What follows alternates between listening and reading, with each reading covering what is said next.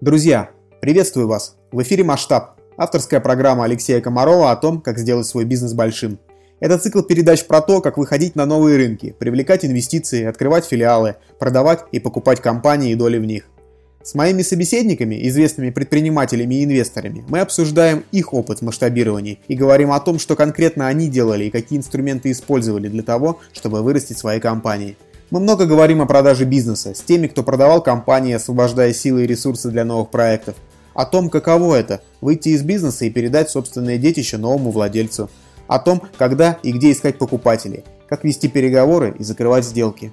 Общаемся и с инвесторами, с теми, кто покупал бизнесы, чтобы присоединить их к собственным проектам, и теми, кто вкладывал для получения дохода в будущем. Я записываю этот подкаст для тех, кто уже начал свой бизнес, достиг первых результатов и не собирается останавливаться. Все названия и имена, упомянутые в записи, можно найти в текстовом описании подкаста на моем сайте комаров.bz. Друзья, сегодня с нами Александр Румянцев. По версии нескольких профильных изданий, он самый активный венчурный инвестор в России, и это действительно так. В прошлом году он вложился в 15 компаний. Таких людей на рынке часто называют бизнес-ангелы, но сам Александр просит его так не называть. По его словам, этот термин может вызвать ненужные религиозные ассоциации. Встречаем Александра. Приветствую, Александр. Алексей, я рад, что ты меня пригласил. Здравствуй. Я готов начать рассказывать. Привет, привет. Расскажи, а, а как развивалась твоя карьера до того, как ты начал инвестировать? Каким бизнесом ты занимался? А, последние 10 лет я занимаюсь финансовыми рынками. До этого занимался фондовым рынком, а, международным рынком и валютным. У меня была компания а, инвестиционная, которую я возглавлял. Проработав в этой компании, я ее делал с нуля, и проработав более трех лет, я ее продал и вышел из этой компании. Сейчас решил переключиться на венчурный рынок, мне он кажется более перспективным, поэтому я сейчас одно из направлений, которых я занимаюсь, это венчурные инвестиции. А, расскажи, какие бизнесы у тебя были? Чем именно ты занимался? Основной бизнес – это инвестиционная компания, если мы берем последние 10 лет. Если начинать говорить о более раннем периоде, это совершенно разные бизнесы. Я был и наемным сотрудником, и э, работал э, в IT-сфере. Поэтому сейчас моя деятельность – это венчурный рынок в том числе. Правильно ли я понимаю, что твой основной опыт э, в своем бизнесе – это работа на финансовом рынке? А ты специализируешься на инвестировании в стартапы соответствующей тематики? А, венчурный рынок, он весьма разнообразный и много разных сфер. Вот э, одна из моих любимых – это финтех. И когда ко мне приходит проект финтех, я его смотрю более внимательно, так как я имею определенную экспертизу. А когда ко мне приходят проекты из тех областей, которые я меньше знаю, я стараюсь заказывать экспертизу у специалистов, которые являются экспертами именно в той области, из которого э, пришел проект. А сейчас ты занимаешься только инвестициями или у тебя есть какой-то другой бизнес? Нет, у меня есть несколько прямых бизнесов, которые инвестиции это один из. Окей, перейдем к инвестициям. А сколько их сейчас уже сделано и сколько компаний у тебя в портфеле? 15 сделок в данный момент закрыто, еще около э, 5 на стадии подписания документов. Какова сумма твоих инвестиций на текущий момент и какой чек у средней сделки? В среднем я инвестирую до 3 миллионов рублей проекты, которые я проинвестировал, очень трудно запомнить, так как названия разные, но я вот постараюсь сказать. Вот телепорт это последняя сделка, она была 13 ноября 2016 года. А, последняя сделка, которую я сделал не в России, а в СНГ. Это белорусские ребята, очень интересный проект. Они делают э, камеры, ставят в разных э, местах, где большое скопление народа. К этой камере можно подключаться, одев 3D очки, смотреть, что там происходит. И а, внутрь этого видео они встраивают рекламные щиты. Вот этот проект мне, в принципе, понравился. Очень интересный из Беларуси. Также другие проекты, про которые я могу рассказать, «Мама дома», Little Pirate, Zigzag, А2 Leasing, RegFM, Maroon, агроинновации, кибергейм, бесконечная флешка, мой график. Э, из последних Ава Ева, конструктор одежды, Изило, э, юридическая компания, которая пытается автоматизировать работу юристов. Вот, может быть, я кого-то забыл, но как-то так выглядит мой портфель. Понятно, компаний много. А что объединяет твои инвестиции? Можно ли выделить какие-то характерные черты у твоих подопечных? Да, объединяет их следующее. Это компании, которые я называю стартап. У каждого инвестора свое понимание, свое определение слова стартап. У меня оно следующее. Стартап – это коммерческая организация, цель которой э, извлечение прибыли с потенциалом многократного роста. То есть, э, если компания мне не может показать потенциал многократного роста, я не стану в нее инвестировать. Она должна мне это показать по финмодели. Понятно. То есть самое главное – это масштабируемость бизнеса. Да. А, скажи, пожалуйста, а есть ли у тебя уже выходы из проектов и, или, может быть, планы по ним? Как растут твои проекты? Да, это очень интересная тема. Выходов на сегодняшний день у меня нет. Но э, есть два проекта, в которые зашли инвесторы следующих раундов. То есть оценили э, проект э, уже с Э, по, по новым параметрам. То есть проект привлек у меня инвестиции, они допилили, э, допилили продукт, сделали определенный traction по продажам и пришли к инвестору следующего раунда. Инвестор посмотрел их проект и проинвестировал им э, деньги для того, чтобы они масштабировали, например, на американский рынок. Сейчас один проект у меня как раз-таки уезжает в Америку для того, чтобы попробовать там свои силы. Но, тем не менее, этот проект, э, основатель в России, юрлицо у нас пока российское. А какая компания из твоего портфеля растет лучше всех и, скорее всего, выйдет на следующий раунд быстрее остальных? Ну, мне нравится, как растет проект э, «Бесконечная флешка», например. Да, очень э, хорошие э, результаты показывает проект RegFM. Также Например, проект агроинновации. Один из моих любимых проектов – это проект, который занимается внедрением автоматизации в сельском хозяйстве. Он в 2016 году, после того, как я уже получил от меня инвестиции, доделал свой продукт и получил э, на Всероссийской выставке премию как прорыв года в сельском хозяйстве. Вот такой инновационный проект. А также интересный проект «Мама дома», они э, заняли первое место на конкурсе э, Startup Day в Питере, там, среди женских проектов. Также интересный проект э, RegFM. Основатель этого проекта э, получил э, премию как предприниматель года в Республике Татарстан, молодой предприниматель. Вот. И этот список, он нескончаемый. Я вообще очень э, горжусь теми проектами, в которые я инвестировал, и очень я инвестирую в основном в команду и вижу, что это действительно а, очень целеустремленные люди, которые идут к результату. А есть ли у тебя стратегия по возврату инвестиций? Планируешь ли ты оставаться в капитале проектов после следующего раунда? Да, э, спасибо, что задали такой вопрос. Конечно, стараюсь инвестировать, э, оставаться капитале, но мне нужны средства для того, чтобы инвестировать дальше, поэтому стратегия у меня будет следующая.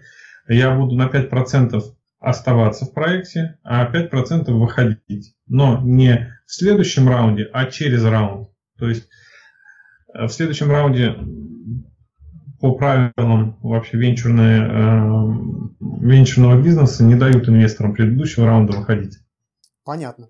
Сколько ты вообще времени тратишь на управление портфелем и как процесс выглядит? Есть ли у тебя помощники, команда? Команда у меня, конечно же, есть, и я этой командой горжусь. А, команда включает в себя аналитиков, которые помогают. А, у меня есть, э, например, мой партнер, с которым мы занимаемся в том числе и обычными бизнесами, да, не стартапами.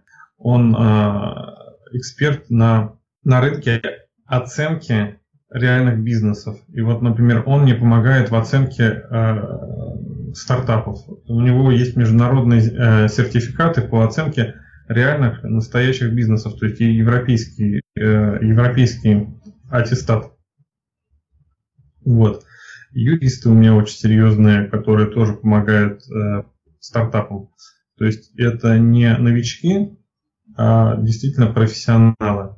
И э, благодаря тому, э, что мы объединяем свои компетенции, мы стараемся как можно больше давать э, полезного стартапу, потому что моя основная задача помочь ему вырасти. А на что у тебя уходит больше ресурсов? На отбор проектов или на управление портфелем? Насколько это трудоемкая деятельность? Ну, я хочу сказать, что касается э, управления портфелем, я не принимаю активное участие, э, участие, активное участие в э, деятельности тех или иных команд, в которые я проинвестировал, потому что они должны сами для себя, для себя решать, что для них действительно важно – и как они будут зарабатывать. Я же помогаю им только в бэк-офисе. Фронт-офис – это их работа, и они должны сами думать, э, как зарабатывать деньги, как э, выводить продукт там, на какие-то рынки. И они могут в любой момент ко мне прийти и получить консультацию. Активно участвовать э, в развитии тех или иных проектов я не готов. У меня нет возможности, нет силы. Я могу только закрывать вопросы, связанные с бэк-офисом. Расскажи, как основатели портфельных компаний отчитываются перед тобой? Есть ли какие-то KPI? Мы э, стараемся с основателями намечать определенные KPI и идти выполнять эти KPI. В зависимости от того, на какой стадии находится проект, в зависимости от этого мы выставляем определенные KPI.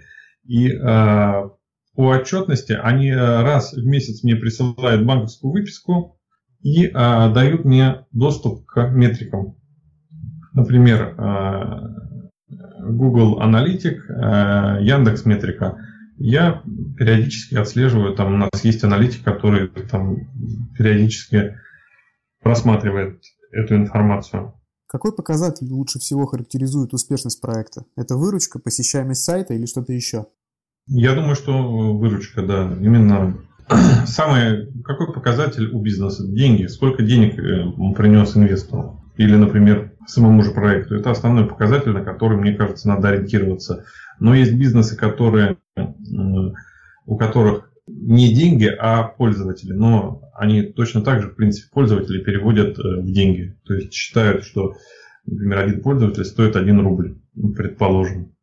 Хорошо. А на венчурном рынке принято считать, что минимум 90% инвестиций неудачные. И для того, чтобы инвестору стать успешным, надо вкладывать минимум в 10 проектов, каждый из которых может вырасти минимум в 10 раз. Тогда один из выживших э, проектов покроет убытки и даст заработать. Ты согласен с этой точкой зрения? Отчасти. Я так думал, когда э, только начинал э, свой инвестиционный путь, но после того, как пообщался с э, игроком, который на рынке значительно больше, чем я, это был Марвин Лео, мы с ним общались в начале 2016 года, он э, основатель э, стартап 500, это крупнейший акселератор, они проинвестировали, по тысячу с лишним проектов. И он сказал, говорит, если ты собираешься выйти на рынок и проинвестировать меньше 50 проектов, это будет твоя огромнейшая ошибка. Вот, и поэтому я считаю, что 10 проектов это вообще такой минимум, и это слишком рисково инвестировать в 10 проектов. Надо инвестировать в 50, а лучше 100. Я знаю, что у тебя есть своя методология по оценке стартапов. А, расскажи, пожалуйста, в чем она заключается? Да, у меня есть методология по оценке стартапов на ранних стадиях. Э, методология встречает, включает в себя три стадии. Зародыш, эмбрион, новорожденный. То есть э, есть некоторые молодые мамы, которые называют своих детей маленькими стартапами. И папы тоже. Вот, например, у меня сейчас двое детей, и я тоже считаю, что это своего рода стартапы.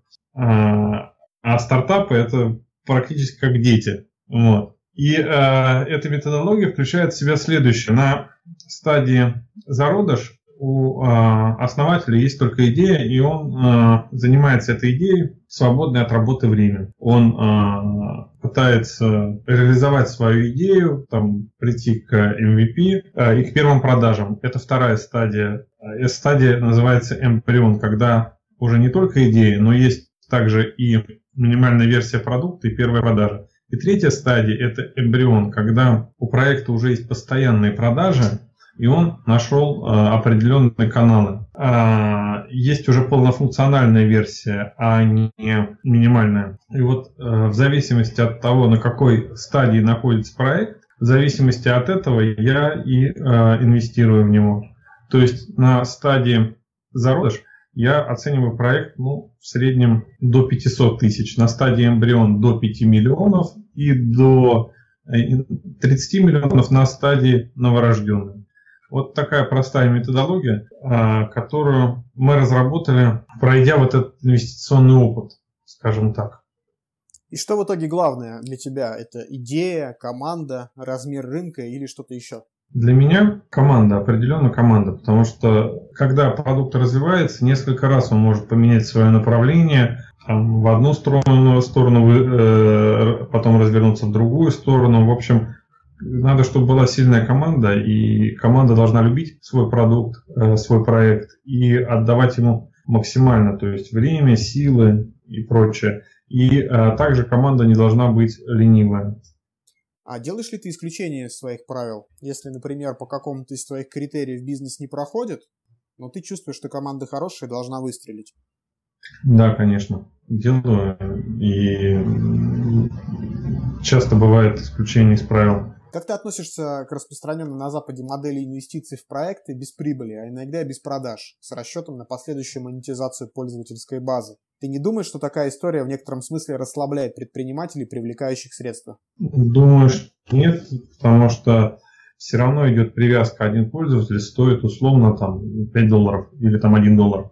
Поэтому если проекты такие KPI, то я считаю, что это весьма неплохо, но речь идет, когда уже достаточно много пользователей у проекта. Я все время вспоминаю проект ВКонтакте, вот, который в России у нас э, достаточно успешно выстрелил. Соответственно, какая оценка была на ранней стадии, как они привлекали инвестиции. Мне весьма интересно это э, было прочитать, и я рекомендую всем ознакомиться вот с этими материалами для того, чтобы сравнивать свой проект с проектом, например, э, успешным ВКонтакте, потому что этот проект действительно вырос, действительно, например, много пользователей, и сейчас он ну, зарабатывает что-то такое. Ты сделал несколько инвестиций вместе с фондом развития интернет-инициатив.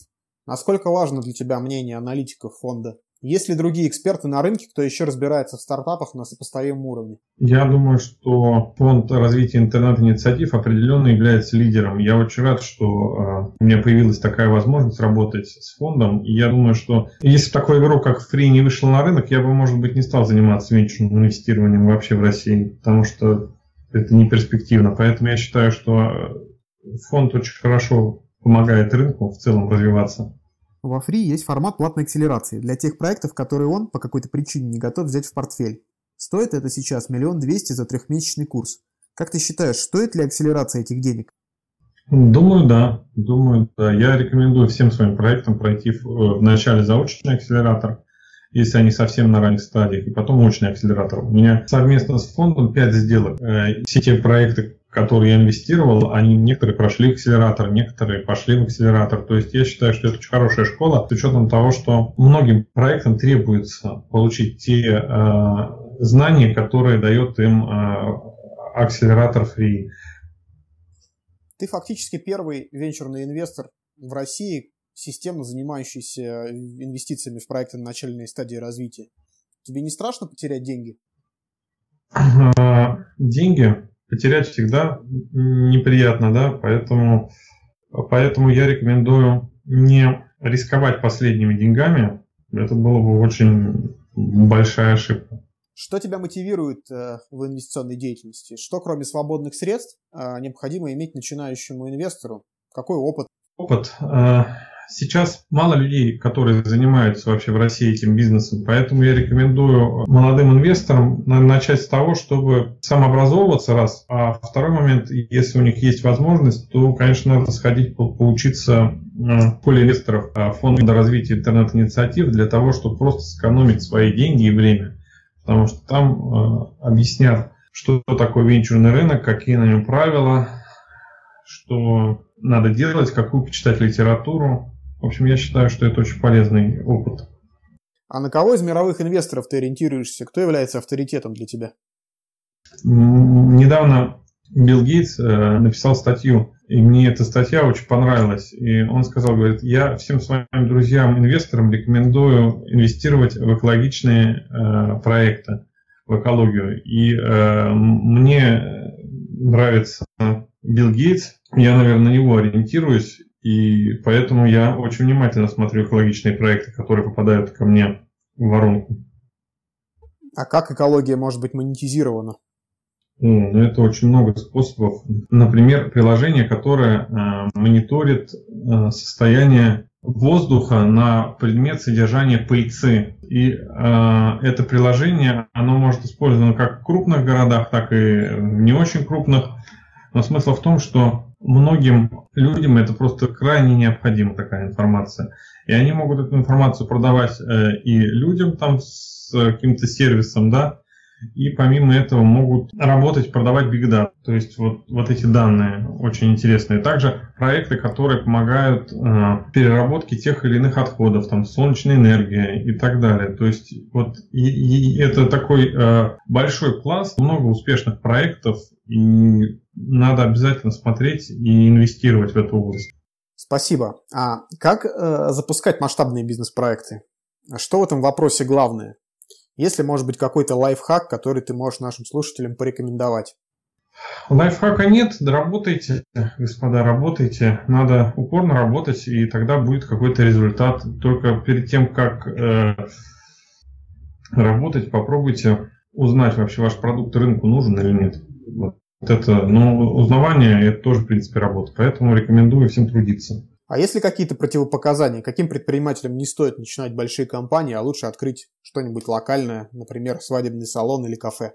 Э, да, таким предпринимателям, которые не верят в свой про- проект, вообще не стоит э, заниматься бизнесом, да, и даже свадебный салон или кафе тоже не надо открывать. То есть человек должен быть уверен в своих. Не уверен, не обгоняй, есть такое правило у автолюбителей – и у бизнесменов тоже не уверен, тогда не надо выходить на а, в свободное плавание предпринимательское. Порекомендуй, пожалуйста, книгу, фильм или какую-нибудь механику для личного развития, которые помогли тебе расширить мышление и стать успешнее в проектах, которыми ты занимаешься? Одна из моих любимых книг – это э, «Финансист» американского писателя Теодора Дрейзера. Вторая книга, которую я порекомендую почитать, «Атлант расправил плечи» Айн Рэнд. И а, что еще интересно, это скорее как учебник да, для инвесторов – Экономика, вводный анализ Пауля Самуэльсона. Что касается фильмов, рекомендую вам посмотреть фильм председатель, это советское кино 1964 года э, с э, Михаилом Ульяновым в главной роли. И он как раз показывает, как надо делать стартап только на примере колхозов. Очень интересное сравнение стартапа с колхозом. Спасибо, Александр, за содержательную беседу э, и удачи тебе в твоих инвестиционных проектах. Алексей, тебе спасибо большое. Всем пока. Пишите, если кому нужны инвестиции, мне на электронную почту. 333 36 26 собачка gmail.com. Пока-пока. Друзья, я надеюсь, что вам понравился этот выпуск. Мне очень нужна обратная связь и ваши отзывы, положительные и не очень. Будет здорово, если вы покритикуете мою идею делать подкаст про масштабирование бизнеса, порекомендуете кого-то из гостей или выскажете какие-то другие идеи. Оставить отзыв можно на странице подкаста в iTunes или на моих страницах в социальных сетях. Наш следующий выпуск будет посвящен юридическому сервису Юрбюро и его основательнице Вере Жуковой. Мы поговорим о трендах на рынке юридических услуг и о том, каких успехов можно добиться за счет автоматизации типовых процессов. До новых встреч!